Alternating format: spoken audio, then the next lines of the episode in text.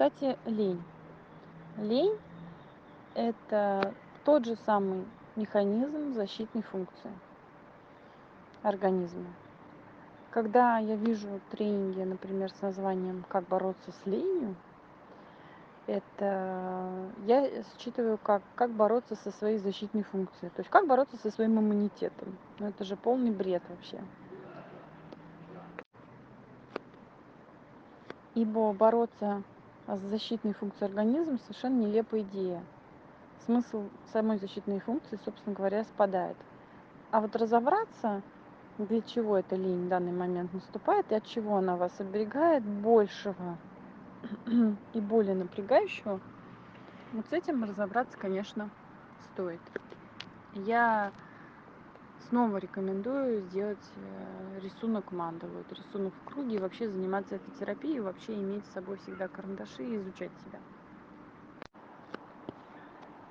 Про борьбу с ленью, Наталья. Любая борьба, с чем бы она ни была, лень это или прокрастинация, это не имеет значения. Любая борьба это всегда про доказывание кому-то чего-то. Причем доказывание кому-то заведомо имеющего другую точку зрения на какой-то вопрос о своей точке зрения. Возникает вопрос, смысл этой борьбы, если изначально у вас разные точки зрения? Не легче ли просто в разные стороны пойти? Два. А, лень это практически из 100%, в 99% это всегда про нежелание. Я не хочу делать это. И буду искать разные-разные способы это не делать. Три. Если ты намеренно что-то откладываешь и тянешь каким-то образом, это та же самая защитная функция.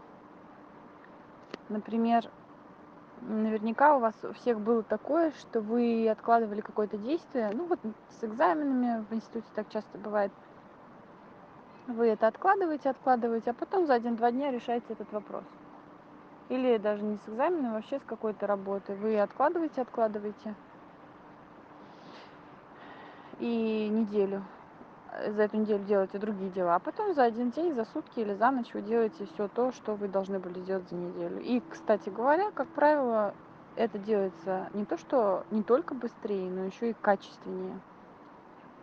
Потому что в этот момент полностью мобилизовался весь организм, вся иммунная система работает на переработку того, что вот человек все время откладывал.